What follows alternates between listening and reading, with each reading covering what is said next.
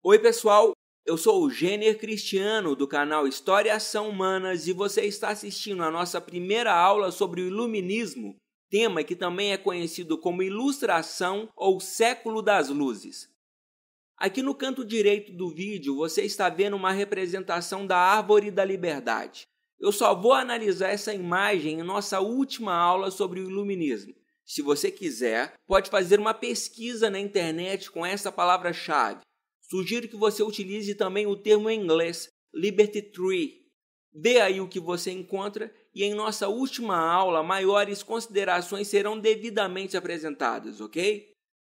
A imagem em destaque na aula de hoje apresenta uma lâmpada, que por sua vez é muito utilizada para simbolizar o desenvolvimento de novas ideias. A lâmpada representa uma forma completamente nova de pensar, de planejar e de governar a sociedade.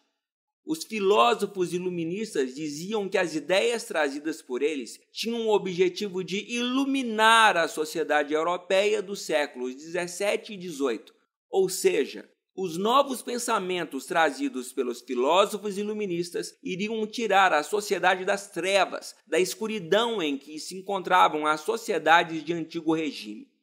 Fica tranquilo que daqui a pouco eu explico o que é sociedade de antigo regime. Nós vamos começar a nossa aula com uma definição parcial de iluminismo. Para começo de conversa, nós podemos definir o iluminismo como um movimento filosófico que contrariou as principais bases de apoio da sociedade de antigo regime, Sociedade de antigo regime é uma expressão muito utilizada pelos historiadores para fazer referência a uma forma de organização política, econômica, social e cultural que existiu na Europa entre os séculos XV e XVIII. As principais características da sociedade de antigo regime são o absolutismo, a sociedade estamental, a sociedade opressora, a influência da Igreja Católica e o mercantilismo, ou seja, sociedade de antigo regime é tudo isso ao mesmo tempo. Agora vamos analisar cada um desses elementos separadamente. No campo político, a principal característica da sociedade de antigo regime era o absolutismo, ou seja, o poder político estava concentrado nas mãos do rei. O rei exercia o poder executivo, legislativo e judiciário, o rei era o senhor da guerra, o rei era o senhor da justiça e ainda possuía autoridade religiosa.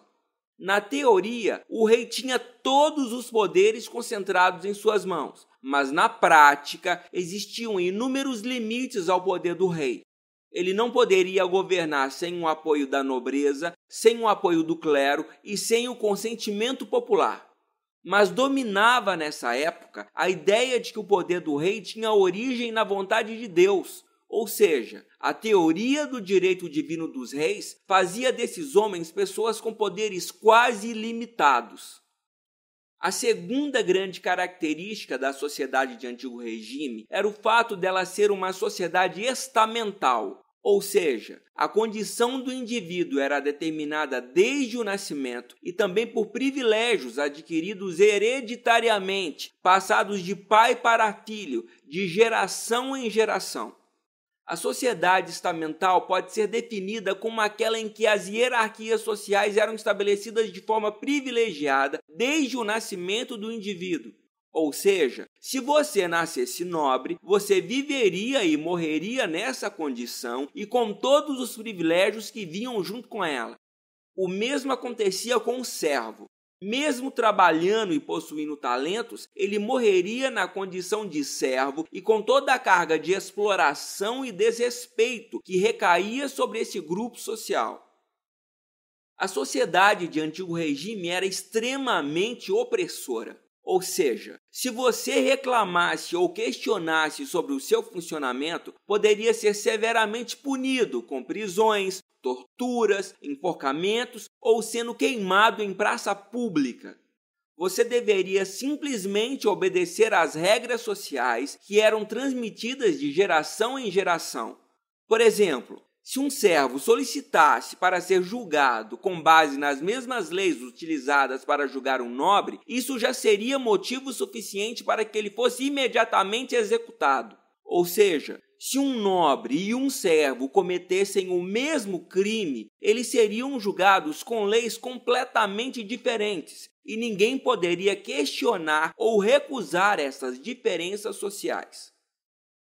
Na sociedade de antigo regime havia uma profunda influência da Igreja Católica. As ideias religiosas impediam e combatiam o desenvolvimento da técnica e da ciência. A sociedade de antigo regime era extremamente influenciada pelas ideias e explicações religiosas. Tratava-se de uma igreja que era muito rica, proprietária de inúmeras terras e que ainda exercia uma grande influência sobre o pensamento de toda a população.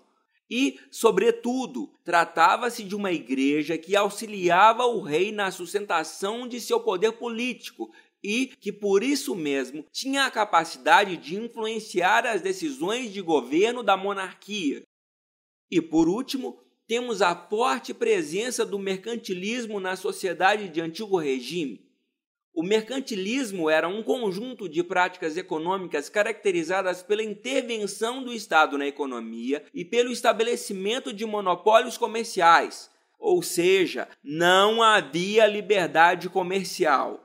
Todos deveriam obedecer às regras econômicas estabelecidas pelo rei, regras econômicas que tinham como único objetivo deixar o rei e seu exército mais fortes, além de sustentar o luxo e os privilégios sociais do clero e da nobreza. Portanto, de agora em diante, toda vez que você encontrar a expressão sociedade de antigo regime, saiba que trata-se da conexão de todas essas características simultaneamente ou seja, sociedade de antigo regime foi a união do absolutismo, da sociedade estamental, do poder cultural da Igreja Católica e do mercantilismo na Europa entre os séculos XV e XVIII. Tudo isso acontecendo ao mesmo tempo. E o mais importante de tudo, o iluminismo vai combater todas as características desta organização social Durante as revoluções inglesa e francesa, a sociedade de antigo regime foi colocada no chão, foi destruída em suas características fundamentais. Em outras palavras, se você quiser entender a Revolução Inglesa e a Revolução Francesa, você tem que entender o funcionamento da sociedade de antigo regime e as novas ideias trazidas pela filosofia iluminista. A nossa aula termina por aqui. Em nosso próximo vídeo, iremos analisar o restante do contexto histórico que deu origem ao Iluminismo.